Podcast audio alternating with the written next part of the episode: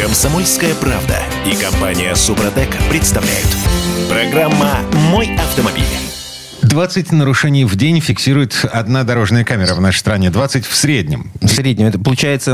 И вообще, если смотреть по количеству нарушений, выявленных в нашей стране, и количеству автомобилей зарегистрированных, получается, что... И по растущему количеству камер в итоге, в общей сложности, в целом по больнице, мы стали аккуратнее ездить. Мы стали реже нарушать. Причем эта тенденция продолжается уже несколько лет подряд. Аллилуйя. А, Короче, всем привет. Я Дмитрий Делинский. Я Кирилл Манжула. Олег Осипов у нас на связи. Олег, доброе утро. Доброе утро. Но я честно скажу, ничего не понимаю. Пробуксовка дня. Так, значит, время объяснений. Смотрите, в нашей стране, эм, сейчас я скажу, сколько? 60 миллионов 450 тысяч машин, стоящих на учете в ГИБДД. Официально зарегистрированных в ГИБДД. Да. Мгм. Да, то есть какая часть из них движимое имущество, какая недвижимое? Ну, в любом случае, эти машины присутствуют. И, кстати, это уменьшение зафиксировано. Количество зарегистрированных автомобилей впервые за 5 лет, по-моему. Значит, зафиксировали мысли. У нас 60 с половиной миллионов машин. Более того, у нас 23 тысячи 800 камер дорожных. По всей стране. По итогам прошлого года э, выросло на 21% число камер.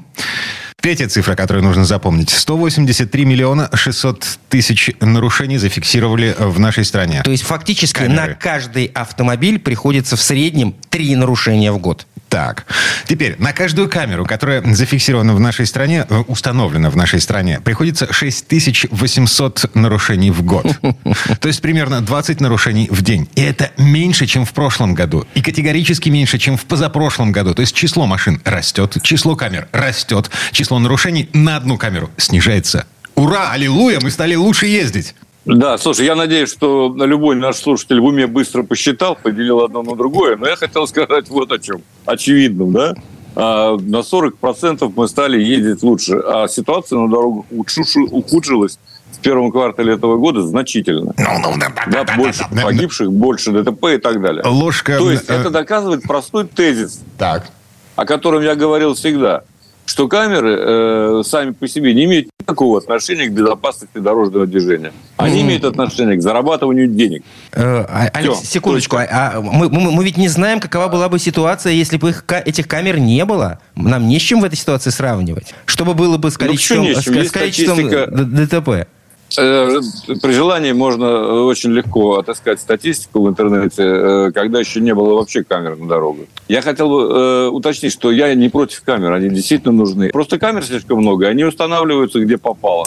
Вот. И дуют водителей при каждом удобном и неудобном случае. Значит, смотрите, по поводу установки камер где попало. Теперь все не так? Госдума Будет. на прошлой неделе закончила Вот, будет перекладывать не так. бумажки в законе, ограничивающем применение дорожных камер. А, Госдума приняла закон ог- ограничивающий. И теперь, э, собственно, у нас есть список, на который мы можем ссылаться э, тех мест, где камеры могут быть установлены. Там, по большому счету, на самом деле ничего нового. А, Это все было прописано в ГОСТе, но Но ГОСТ... был- ГОСТ не закон, на него ссылаться при а, оспаривании э, штрафа было нельзя. Вот. А теперь, значит, смотрите, все это будет прописано в законе. И если камера установлена не по закону, не по ГОСТу старому, если она там что-то нарушает, вот, а, то легко непринужденно штрафы оспариваются с этой Ну, камерой. там перечень из 10 оснований для установки камер э, на том или ином участке. Ну, среди них аварийно-опасные участки, где за год произошло три одинаково однотипных ДТП с пострадавшими или пять разнотипных. Места производства дорожных работ, зоны, где запрещена остановка и стоянка, автобусные полосы, перекрестки и пешеходные переходы, а также места, определенные ГИБДД. Вот это... Это вот большой вопрос. И что? Получается, что э, ГИБДД может определить любое место под эту лавочку.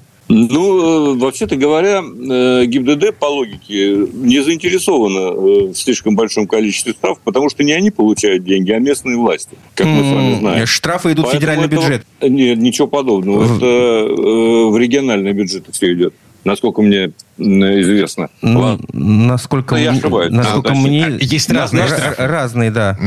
А, Вот, ну, в общем, э, местный бюджет, иначе Минфин зачем их призывает, так сказать, активнее использовать камеры, да, и включать в э, формирование, при формировании бюджетов региональных вот как раз доходы от штрафов. Это на полном серьезе. Это официальное э, дело. Поэтому, конечно, э, от них очень много зависит. Неспроста ведь и здесь тоже много ссылок именно на местные власти. Ну, например, местные власти обязаны передавать в МВД точные данные об установке камер и перечень фиксируемых нарушений. Это говорит о том, что местные власти устанавливают и фиксируют нарушения. И, соответственно, получают, я так понимаю, деньги. Единственное, что меня огорчает в этой связи, я вот тут прочитал, что, в общем, сначала э, было предложение э, экспертов многих, да и мы за это ратовали – много раз, так сказать. Надо было провести э, ревизию всех, всех вот этих установленных камер, э, где они есть, что они фиксируют, а потом уже, так сказать, принимать какие-то решения. Но э, скоростные ограничения, вот что самое главное, потому что 80% штрафа там приблизительно, это все по ну, скорости, скорость. да. На самом деле в Москве, да и в других регионах давным-давно одна, один комплекс фиксирует все. И нарушение правил разметки, и езду по обочине, и скоростной режим – и все что угодно. Это как настроить сам комплекс. Угу. Поэтому тут дело не в количестве камер, а, скажем так, функционале. Так, слушайте, а, по поводу требований, э, которые власти будут предъявлять к этим самым камерам. А, помянули уже одну любопытную штуковину. Там написано, что местные власти будут обязаны передавать в МВД точные данные об установке камер, перечень фиксируемых нарушений. Эта информация должна быть опубликована в сети, в открытом доступе. Смотрите, фишка в чем заключается если этих сведений нет... То можно оспорить? Легко, непринужденно. Там прямо так и написано. А, а, этот штраф считается незаконным. Угу. Прикинь. То, то есть, фактически, если ты будешь получать штраф э, с фиксацией на камеру, ты первым делом должен посмотреть, а если эта камера, которая зафиксировала твой штраф, а, в свободном доступе? Да, на сайте администрации местной, на сайте госавтоинспекции. Угу. Угу. Олег? Ну, слушайте, все в этом отношении, все, что не делается, все к лучшему. Потому что, ну, камер действительно безумное количество, может быть, какой-то порядок и э, установится в конечном итоге. Э, весь вопрос в том, что лишь бы другой рукой Дума не, Дума не подписывала так сказать, законопроекты там, о, средней скорости, а вот этой вот ерунде, которая не нужна, которая мешает э, людям спокойно передвигаться по стране. Тогда все было в порядке. Мне кажется, что это не последняя редакция закона. Мне кажется, что он будет и должен дорабатываться впоследствии с учетом конкретного опыта. Ну а что, вот а что, все, а что, что, а что там еще можно доработать? Вот в чем вопрос. Ой, там можно много чего доработать.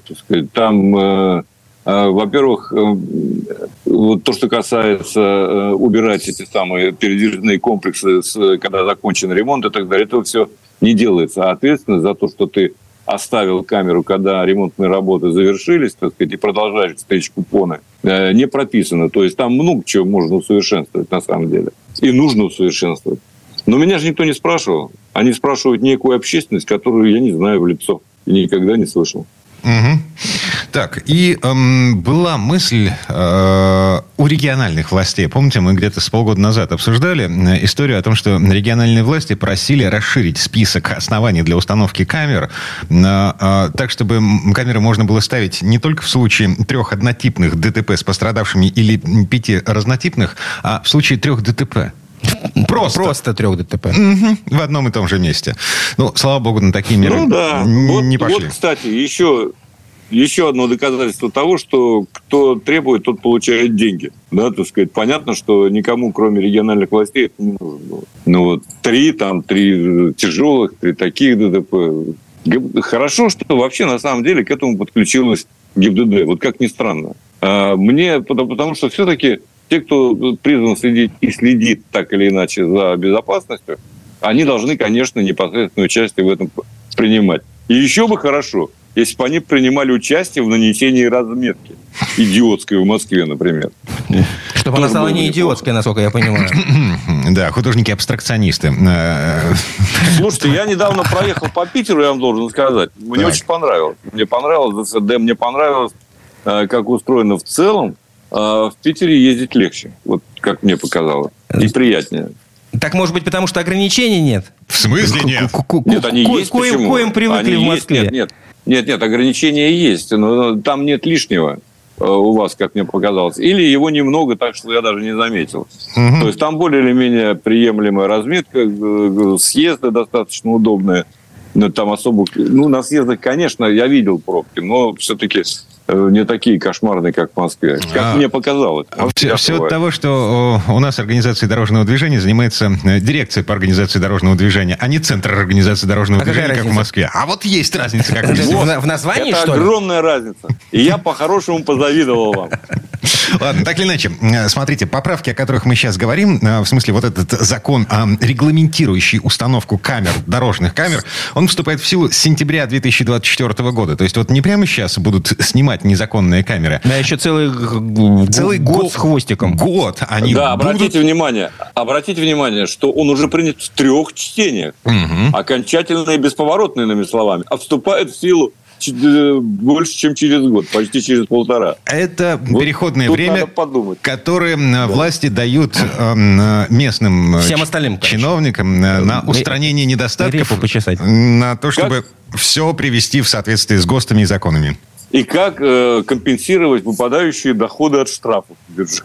Я бы так это сказал. Мне очень нравится эта формулировка. Выпадающие доходы от штрафов. Кто о чем, а Олег Осипов о А, деньгах. Исключительно.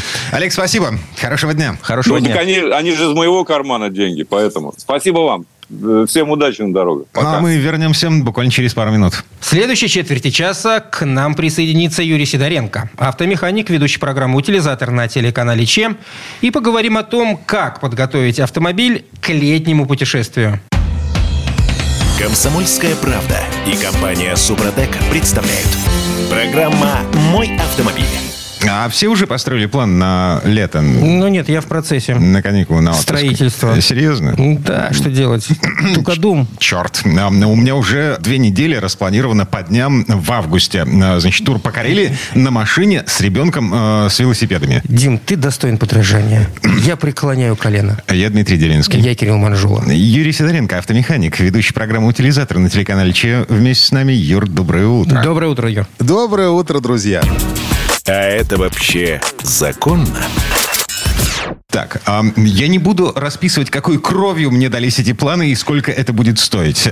Я просто на всякий случай интересуюсь в этой четверти часа, все ли я правильно сделал. А ты машину-то подготовил? В том-то и дело, что пока нет, рано еще. Ну до августа она еще может развалиться 10 раз. А лето, э, ну вот оно уже все на носу. Да, нет, лето уже наступает. Не, ну правильно, вообще-то, Дим, надо готовить уже машину не только к лету, надо к дальней поездке правильно ее подготовить. Это очень важный момент. Погоди, минуточку. А, то есть, если я за неделю до заеду в сервис для того, чтобы проверили ходовую, смотрели, что у меня там может приплыть, отрыгнуть в этой дальней Ну, поездке. масло поменять перед поездкой стоит все-таки. В смысле масло перед Ну, поездкой? у тебя сколько километраж пробега намечается? Четыре. Четыре тысячи туда и обратно, правильно? Ну, где-то а так. К августу у тебя масло будет к- ну, уже с каким пробегом? Четыре. А, ну, то есть вот. ты, ну, то есть ты хочешь уложиться, чтобы, вернувшись из этой поездки, приехать и уже менять масло, правильно я понимаю? Таки да. М, окей. Слушай, ну молодец, вот ты сказал таки да, это совершенно верно было. Да, ну смотрите, я рекомендую как раз менять масло 10 тысяч и, э, километров раз в 10 тысяч. И, соответственно, если у вас получается, что вот как правильно вы посчитали, перед отъездом, сколько у вас пробег и сколько вы пробежите в путешествии, если там до 10 тысяч, то нормально. Если там получается больше 10 тысяч, ну вот, например, Дима бы, у него было 4 тысячи, он поехал бы и пробежал бы, например, 7 тысяч. Я бы лучше... А, вот я бы на его месте бы поменял бы на четырех тысячах даже в этой Ну, ситуации. я бы, я бы тоже бы поменял, но кто-то говорит, а что мне 6 тысяч, куда мне девать? Не вопрос. Я тогда вам рекомендую взять э, дома, пока вы находитесь, купить себе э, комплект для замены масла. И сразу же воздушный фильтр. И все. И, э, и спокойненько с собой взяли, поехали там по дороге в спокойной обстановке. У вас же все с собой. Взяли и поменяли масло, когда уже подойдет пробег. Это нормально. Выехал ты такой счастливый на берег Карельского озера и лег ты под машину, значит, для того, чтобы откручивать э, пробку. Это нельзя делать. Ну как? Во. Да нет, ну нет, конечно. Ну, надо там найти автосервис, договориться, и вам спокойно там поменяют масло, там, где можно, естественно. Засорять ни в коем случае экологию нельзя. Тем более а в таком прекрасном месте. дело, Так, да. окей. А, значит, как мне успокоить свою жену, которая нервничает перед дальней поездкой в связи с тем, что в последний раз, когда мы ездили на дальняк, у нас отрыгнула помпа системы охлаждения. И мы просто посреди посреди дороги в полутора тысяч километрах от дома встали с перегретым двигателем. Слушай, ну надо обязательно вообще сделать диагностику системы охлаждения, тормозной системы. Вообще надо сделать полную диагностику автомобиля, то чтобы все подергали. Но очень большое внимание надо а, обратить на тормозную систему. Именно а, вот проверить тормозные диски, тормозные колодки, причем со съемом колес обязательно. Чтобы увидеть подтеки, чтобы увидеть колодки изнутри. Тормозные диски изнутри. Потому что, не дай бог, это в дороге что произойдет, это безопасность ваша, и э, ничем хорошим это может не закончиться. Лучше, чтобы все было в порядке.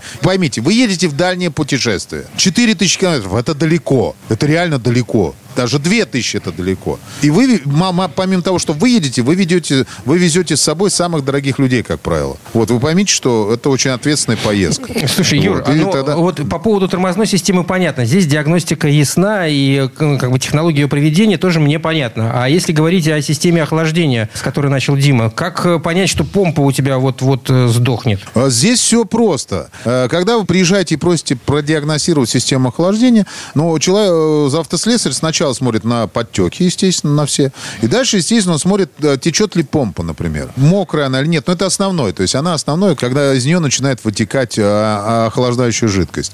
На некоторых машинах этого не видно. То есть там надо кожухи разобрать. Это стоит денег. Но лучше, чтобы вам их разобрали и посмотрели заодно сразу же и ремень ГРМ, как правило. Вот. И, ну, если у вас цепь, тогда, значит, посмотреть хотя бы помпу. В каком она состоянии и сколько она у вас уже прошла. Потому что если она начнет течь по дороге, то это добром не кончится. Машина может закипятить, э, также может порваться ремень ГРМ. Это вообще капиталка. Потому что когда охлаждающая жидкость попадает на э, ремень ГРМ, он просто, ну, он размокает, срезает зубья на нем, но все хорошо получается. Вот, и заплатите за это денежку, и пускай вам разберут. Потому что, вот, например, на некоторых японских машинах там даже опору надо снимать. Ничего страшного, двигатель вывешивает, снимается опору, разбираются кожухи. Ну, стоит, ну, хорошо, но 2000 это стоит. Ничего страшного. Ну, ну, ну, что такое? Всего 2000. Дим, ну, э, С, с учетом того, что запчасти иногда приходится ждать по неделе-полторы, я прекрасно понимаю, что лучше не за неделю, Неделю. до Вот, путешествия. собственно, да, да, прим- да, да. примерно за месяц хотя бы. Да-да-да, это, ну, обязательно заранее надо делать, потому что ничего хорошего. э, если вы без запчастей, ну как, ну действительно, сейчас вот у нас машина стоит, э, «Шевролет», на нее патрубок нужен. Кстати, система охлаждения лопнул. Такой тройничок э, пластиковый. Вот, уже третью неделю мы стоим. Клево. А хочется именно новый. Ну, это, конечно, у него бэушный свой. Он треснул. Вот. И, у него есть определенный срок у этого патрубка. Он пластиковый, он пересыхает и лопается. Это нормально. Интересно, а каковы перспективы? Три недели ждете, а сколько еще ждать будем? Ну, обещали, в принципе, на днях привезти. А, то ну, есть то он, есть он, месяц по крайней мере, уже здесь. Да, ну, то есть, вот смотрите, давайте за месяц мы будем приезжать. По крайней мере, это будет нормально. Так, а, хорошо, да. Во что еще ткнуть пальцем сервисмена? Ходовая. Ну, ходовая, естественно. Вообще, сход-развал. Вот ходовую мы посмотрели, все, что надо, там поменяли, сход-развал. Я бы на месте э, любого водителя, который отправляется в дальнее путешествие, заехал, где его регулируют. Там, где есть стенд, нормальный, хороший стенд, только, пожалуйста, заедьте, где есть хороший стенд. Не, не веревочками, где регулируют, потому что, ну, современные машины уже надо регулировать электронным... Веревочками. э, Я таких и не видел. ну, были, есть еще такие, есть, где там веревочки натягиваются, и по веревочкам все это выставляется. Ребят, ну, как бы надо понимать, что технический прогресс шагнул вперед, и все это делается значительно интереснее быстрее. И точнее. И заедьте, ну, знаете, что вот просить посмотреть сход-развал, ну, это глупо, потому что, в принципе, процедура посмотреть стоит столько же практически, сколько сход-развал сделал. Потому что вешаются все приборы, все это вывешивается машина, и полностью, ну, останется, остается только покрутить. Вот, поэтому скажите, проверьте и отрегулируйте. Потому что в любом случае его нужно подрегулировать будет. Но обязательно заезжайте там, где, э, ну, как бы, хорошие отзывы про этот э, сход-развальный центр, э, потому что там, где плохо делают, можно еще хуже сделать. Такая есть вероятность, когда люди приезжали, а у них руль криво стоит. Да, у меня например. такая ситуация однажды М- была. Машину Приехал. тянут. Ну, Руль был прямо, решил сделать. Вывез машину, проехал, смотрю, ру- руль ведет влево. Елки-моталки, думаю, сделали. Ну вот я говорю, просто надо приезжать там, где вы знаете, что сделают хорошо. Вот. Дальше что еще, знаешь, что хочу посоветовать просто? Возьмите с собой запасные батарейки во все пульты, э, разные там э, иммобилайзеры и так далее. А лучше поменяйте и возьмите еще дополнительный комплект. Потому что вот не дай бог, Вот, вот у меня была такая ситуация. Вот реально идиотическая ситуация. Я постоянно про нее рассказываю. У меня просто так получилось, что у меня с ключа двери не открываются. Понимаете? Ну, вот так получилось. Мне так машину продали, и получил, я так и не поменял. В общем, не успел. И я реально, мы приехали в глухомань какую-то, но благо мы ехали с утилизатором, там можно было взять в другой машине все, что надо, и открыть. Вот. И, и встали, я закрыл машину, вышел в магазинчик купить водички. То есть там такая, ну, как мага- палатка на, на- на дороге. Ближайший магазин нормальный, в котором можно что-то купить, ну, километров 8, наверное. Вот. И я обратно прихожу, у меня сел брелок, которым я открываю двери. Все.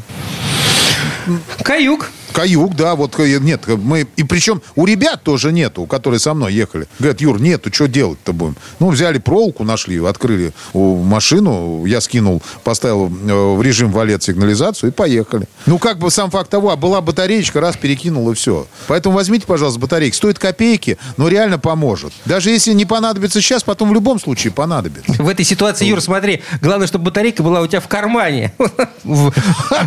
Потому что если она у тебя в бардачке, смысла от этой батарейки никакой. То же Все самое равно про ищи втор- проволочку, да. Про второй комплект ключей тоже, когда его в машине держат, очень смешно.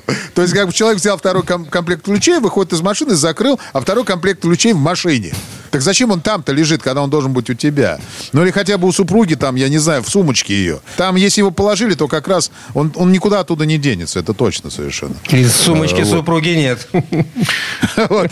вот. Ну и, конечно, там быстренько я сейчас скажу, что там про- проверяем аккумулятор обычным там либо тестером специальным, либо э, вилкой нагрузочной. Потом щетки стеклоочистителя. Мы про них все время говорим. И я тут говорю, что в принципе их надо обслужить, либо просто поменять, ну если вам надо ехать. Либо хотя бы протереть, обслужить, побрызгать силикончиком.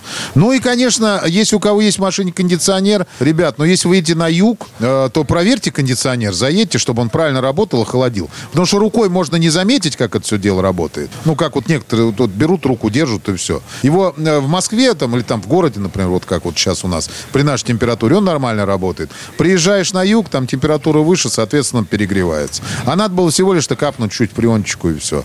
Так что заедьте, продиагностируйте, если надо добавить фреона и спокойно ездить. Езжайте, наслаждайтесь. Э, как работает кондиционер и салон и фильтр перед поездкой тоже желательно менять. Ну и на всякий случай в багажнике а, чуть-чуть технологических жидкостей запас. Там а, маслице в канистре, антифриз. вот Запаска, всё. домкрат, и набор инструментов. А, да, а, самое главное, убедитесь в том, что баллонные ключи подходят к вашим э, гайкам. Забавно. Я однажды так попал. Это будет, наверное, не лишним. Так, все на этом, по крайней мере, в этой четверти часа. Юрий Сидоренко, автомеханик, ведущий программу «Утилизатор» на телеканале ЧЕ был у нас на связи. Юр, спасибо. Спасибо, Юр. Хорошего дня. Э, Большое спасибо, всем удачи. А мы вернемся буквально через пару минут. В следующей части программы у нас Федор Буцко. Поговорим о борьбе с уличным шумом. Как глушат машины в Европе и как у нас. Комсомольская правда и компания Супротек представляют. Программа «Мой автомобиль». А вас тоже бесит чуваки с прямотоком? Вот. Никого не, не бесит. Или дискотека по- под окнами на колесах. Вот на- настолько, что прямо сейчас мне хочется издевать, потому что, блин, в час ночи. А это хорошо, если в час ночи, а если в три утра? Ну, совесть моя чиста настолько, что в это время я, в общем-то, по большому счету уже сплю без задних ног. Ну, там А такую вот дискотеку устраивают, что разбудят и тебя.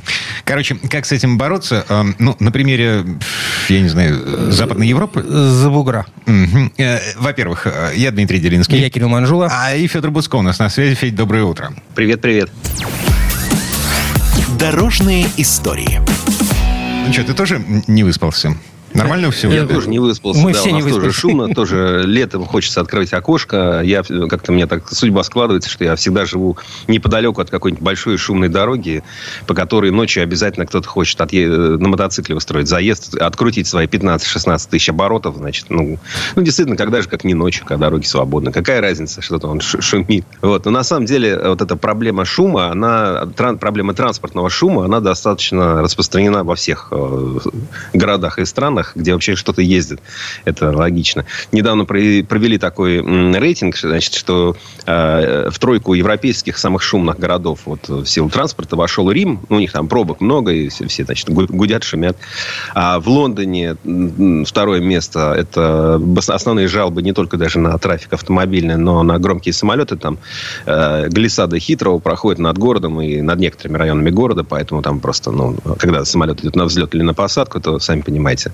И первое место занял Париж, а там больше всего людей э, жалуются на шум, и это действительно, ну, довольно шумный город. Я, кстати, а, жалуюсь и на автомобильный, и на железнодорожный шум. А, я как-то в Париже, значит, э, мне нужно было сэкономить, и я у знакомых знакомых остановился в домике, в квартире, который предоставляется железнодорожным ведомством, и чтобы э, железнодорожники, так сказать, без отрыва от производства а, спали, у них окна выходили на большой железнодорожный узел. Там были десятки путей, и круглые сутки что-то говорили через эти... Красота, красота. Он через полгода ты уже перестаешь обращать на это внимание.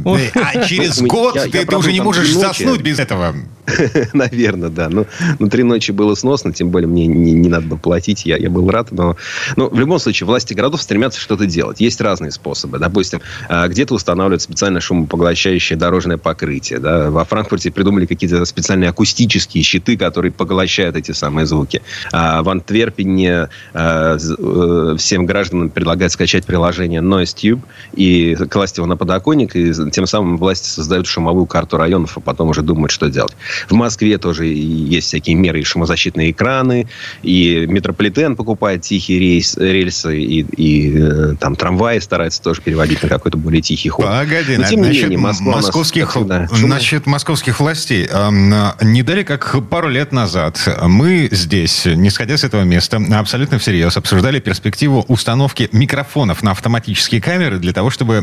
Фиксировать шум? Да, вот эти самые да. системы в автоматическом режиме выхватывали из потока что-то превышающее децибелы, определенный порог децибелов, и выписывали в автоматическом режиме штраф. Не да, обещали два года назад. В 2021 году обещали уже это сделать. Потом э, эта новость пропала. Я сейчас перед эфиром поискал, нашел еще информацию, что вот, а вот уж весной 23-го мы-то за вас возьмемся. Но э, не нашел информации, чтобы хоть кому-то выписали хоть какой-то штраф. Э, а вот во Франции, в Париже, эти камеры, аналогичные камеры, уже заработали. И там штрафы по 200 oh. евро на, на, на, на душу населения уже выписываются. Система точно такая же. То есть, есть звуковой радар, который э, крепится на, на столбе, ну, на мачте городского освещения, если хотите официально. На фонарном столбе, короче, она крепится. Звуковой радар и камера. Звуковой радар, соответственно, меряет звук, а камера распознает номера, и вот э, эти штрафы вот в Париже уже пошли. А в Копенгагене, на который мы редко смотрим, там вообще пошли дальше, и они весь такой гуляльный центр, не, даже не пешеходный, там, где машины могут, в принципе, ездить, а, но там, где по ночам собирается много народу, они просто убрали оттуда э, на ночь автомобильный трафик. С полуночи до 5 утра на Круто. машине можно въехать только если ты местный житель, или такси, или доставка. Вот я за это двумя руками, ей-богу. Да, это э, собрались два жителя окраин Петербурга. Не, я, ну я, я родился в центре Петербурга, я знаю, что это такое. Я двумя руками за то, чтобы центр ограничивать. Ладно, не суть. Смотрите, а что получается? У наших властей, у Москвы, Петербурга, других крупных городов-миллионников, где, ну, трафик и шумно, вот, появляется еще один аргумент в споре с автовладельцами по поводу того, насколько эффективно и насколько законно вот эта история с автоматическими штрафами за превышение уровня Что значит законно? Есть закон, который запрещает э, определенные превышения. А нет закона, который э, дает право автоматически штрафовать за это? Москва уже приняла свое, свое постановление в 2021 году, откуда, собственно, разговор и пошел. Ну, просто дальше разговоров пока дело не, не пошло. Я тоже, знаешь, не за штрафы, не за то, чтобы людей там за, наказывать за, за ни за что. Но когда ты живешь около трассы, знаешь, иногда человеколюбие с тебя спадает. Да, вот вместе со сном. Так просыпаешься, и, собственно, и вот... вот, вот так как раз здесь, в данной ситуации э, человеколюбие отсутствует у того, кто не думает, э, что... Ну, конечно, беззастенчивое поведение, да. так нельзя. Вот. Ну, давайте к следующей теме, ладно? Я хотел да, еще пару новостей рассказать из Европы. А, дело в том, что на вот, э, рынок ЕС активно выходят новые марки. Зачастую они работают по новым схемам. То есть, они не занимаются тем, что сначала а, крупно вкладываются в развитие дилерской сети, там не создают собственные автосервисы. Они продают а, машины через онлайн-приложения, они, значит, через онлайн-приложение, через интернет присылают на них обновления, там же можно зарегистрировать там какую-то ошибку, или они сами видят эти ошибки и так далее. То есть, в принципе, вроде бы классная схема. И народ э, ну, пока не массово, но, но все-таки покупает машины таким логика, образом как раз у новых марок. Да, логика вполне себе понятна. Зачем кормить жирных котов в автосалоне, которые, значит, носят вот эти самые галстуки, отутюженные костюмы, ботинки налакированные блестящие, а свет расставлены, огромные помещения, зачастую это еще и в центре города. Зачем все это кормить и содержать? Зачем все это э, закладывать в цену, конечную цену автомобиля, если можно продавать через интернет со склада? Ну да, и еще один дополнительный аргумент. Дело в том, что люди уже настолько привыкли, что вся их жизнь а, контролируется через а, смартфон или через там, лэптоп, что, э, ну, ну, как бы, смотри, мы, мы через приложение заказываем еду, а, по телефону выбираем одежду, технику, жену через приложение люди себе находят, да, ну, иногда на короткий срок, а может быть и не, не только, да, там, наверное, а иногда, а иногда кто-то и мужа может найти. И мужа может найти, да. Поэтому, ну, ну, собственно говоря, зачем куда-то ходить и ездить? Вот же тебе все картиночки показали. Эти фирмы, они тоже, они э, таргетированно распространяют свою рекламу, понимают, кому ее показать, когда ее показать, что показать. И Люди покупают. Ну, а потом они сталкиваются с тем, что нет клиентского сервиса. Оказывается, что вот этот вот жирный код, которого ты не хотел кормить, который там э, содержал этот автосалон Renault, там, Peugeot, Citroën, там, Volkswagen, Opel и так далее и тому подобное, оказывается, что он был не лишним. Потому что вас приложение предлагает э, записать, э, например, в сервис одной из крупных сетей, ну, не дилерских, а таких общих, куда можно приехать на, на чем угодно, они, типа, вам помогут. Вот Фиксика, например, есть такая европейская сеть, тоже вот они, ну, типа, чиним все. ТО делаем, на самом деле. А для того, чтобы обслуживать современный автомобиль, ну, нельзя вот э, просто так приехать на сервис, они там все умеют. Даже Ладу Весту, вот когда она пошла, Лада, Веста у Лады, уже все, там есть масса операций, которые ты в гараже не сделаешь, даже если у тебя хороший техник, механик там свой знакомый.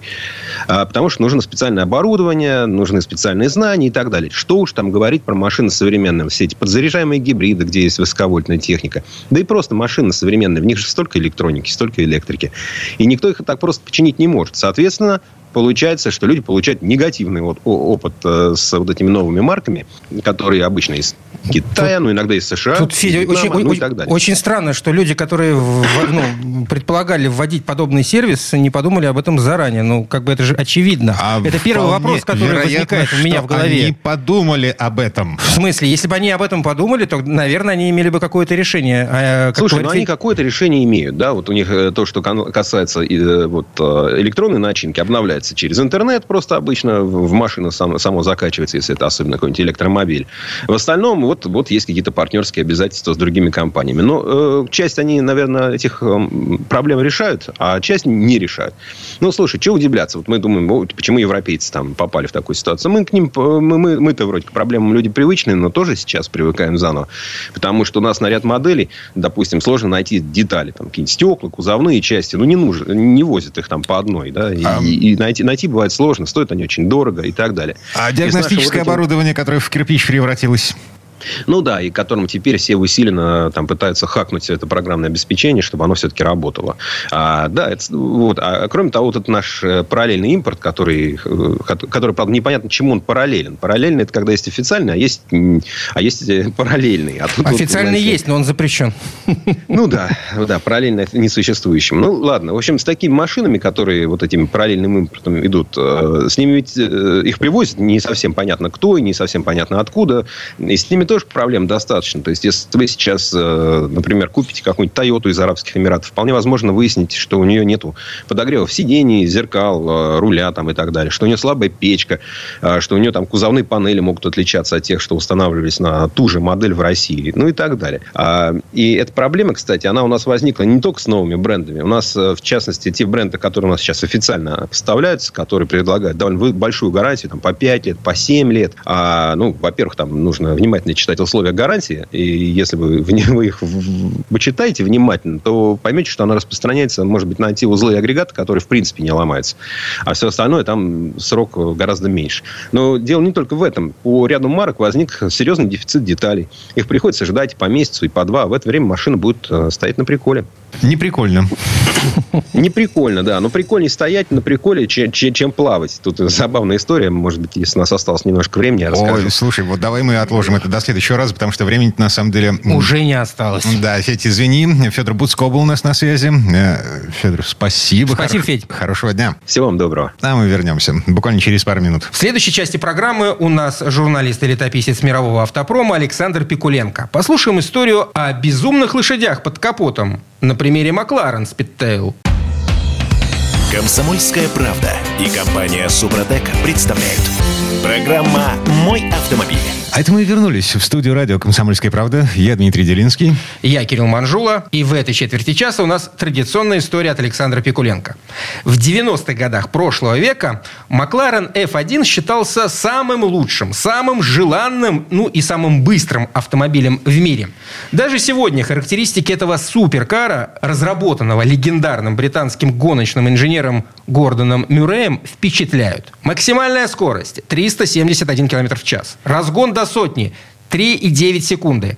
После F1 только Bugatti Veyron, выпущенный в середине 2000-х, смог достичь неформального статуса лучшего из лучших. А затем в сегменте мелкосерийных эксклюзивных спорткаров появилось слишком много игроков, и явного лидера среди них уже не было. И вот лет пять назад Макларен попытался вернуть себе пальму первенства и выкатил на суд публики свою новую флагманскую модель под названием Speedtail. Автомобиль, снабженный гибридной силовой установкой общей мощностью в 1050 лошадиных сил, может разогнаться до 403 километров в час. Вот здесь слово Сан Санычу. Предыстория. Форма McLaren Speedtail стремится к аэродинамическому совершенству. Уникальный гиперкар Speedtail построен вокруг углепластикового монокока. В истории английской компании McLaren это первый гиперкар, автомобиль, способный разогнаться быстрее 400 км в час. А еще это первый в мире трехместный гиперкар. Пассажиры сидят в нем по обе стороны от пилота. Этим Speedtail напоминает знаменитый суперкар F1, с которого в 1993 году и началась летопись серийных спортивных машин Макларен. Построят всего 106 гиперкаров Speedtail стоимостью 2 миллиона фунтов каждый. Плюс налоги и, наверное, всем понятно, что весь тираж уже раскуплен. Именно с McLaren F1 и началась сегодняшняя скоростная лихорадка автомобилестроителей. Целых 8 лет британский суперкар удерживал звание быстрейшего среди серийных автомобилей. А в 2003 году амбициозный потомок конунгов по имени Кристиан фон Кеннингсег построил нечто побыстрее. К тому времени соперник уже лет пять как не выпускался. Своего рода прощальным поклоном стал очередной рекорд. 31 марта 1998 года на германском треке Эра Лессиен пилот Энди Уиллис на Макларен F1 развил 386 км в час. Это достижение падет лишь 2 марта 2005 года, когда на итальянском треке Нардо Лорис Бикокки на Кёнигсег разгонится до 388 км в час. Амбиции фон Кенигсегга простирались много дальше этой смешной величины. И он стал величать свою продукцию гиперкарами. В том смысле, что от жалких суперкаров такие автомобили отличались еще более выдающимися показателями. Мощностью под 1000 лошадей, скоростью до 400 км в час.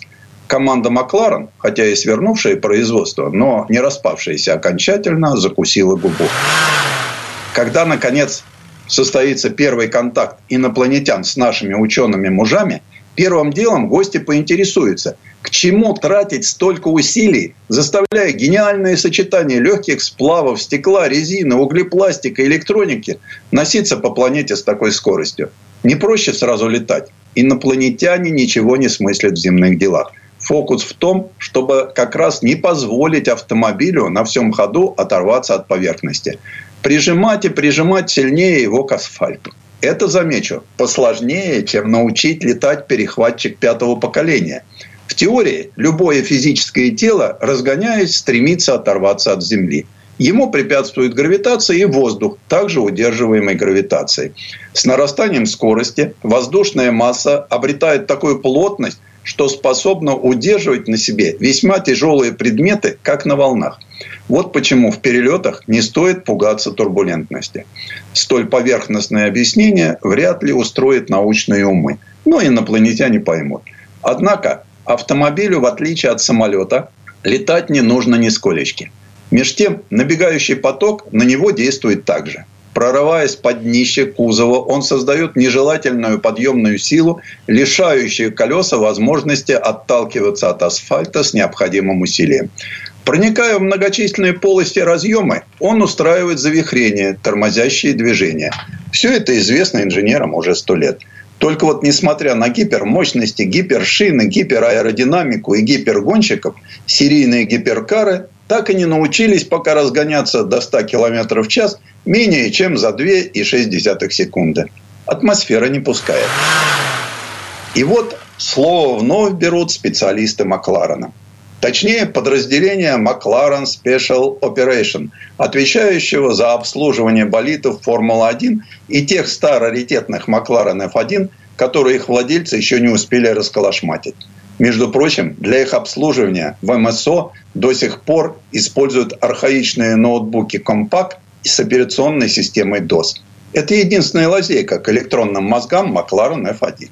В 2013 году специалисты МСО создали спортивный автомобиль P1. Его комбинированная силовая установка, бензиновый V8 и электромотор выдавала мощность до 916 лошадиных сил. До сотни P1 разгонялся за 2,8 секунды. До 200 км в час за 6,8 а до 300 за 16,5 секунд.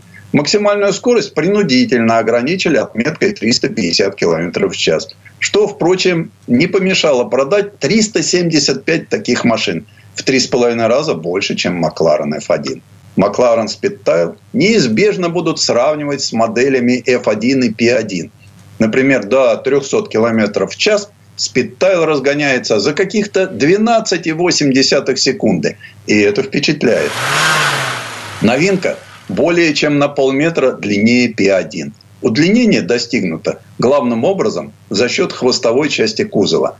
Оно и дало название первому Гипер GT, как именуют эту модель в МСО.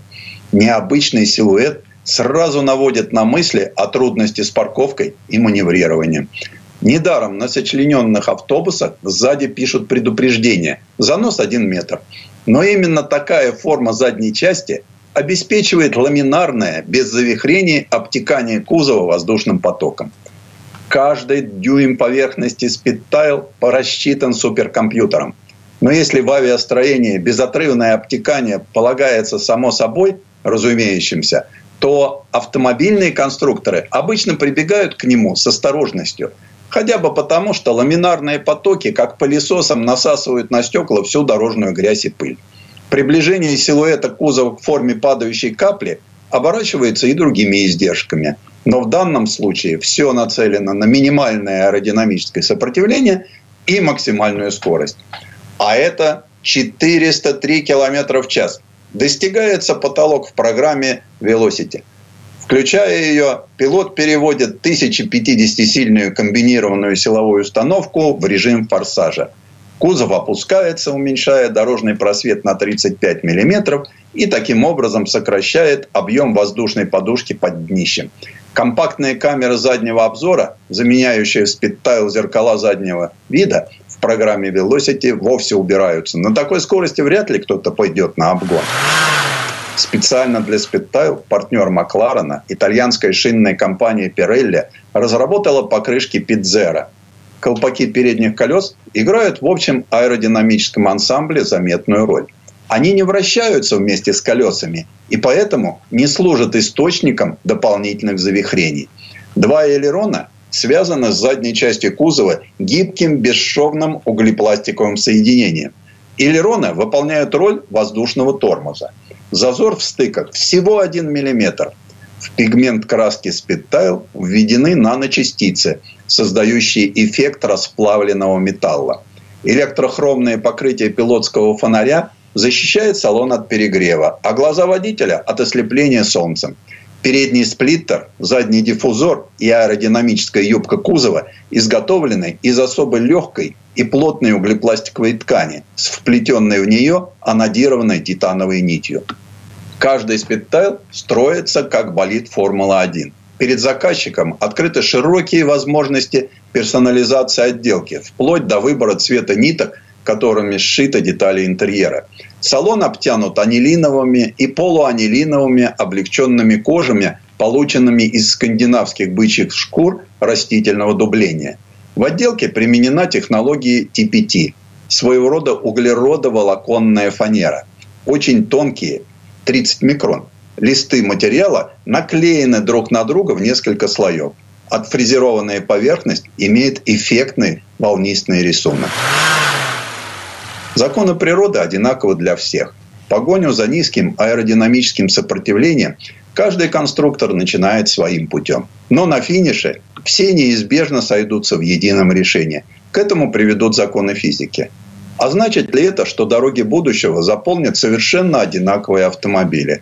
Остается надежда на свойственное природе, как физической, так и человеческой, многообразие. Нот в музыке тоже всего семь. Предыстория. Сан Саныч, спасибо. Это был Александр Пикуленко, летописец мировой автомобильной индустрии. И на этом у нас все на сегодня. Я Дмитрий Делинский. Я Кирилл Манжула. Берегите себя. Программа «Мой автомобиль».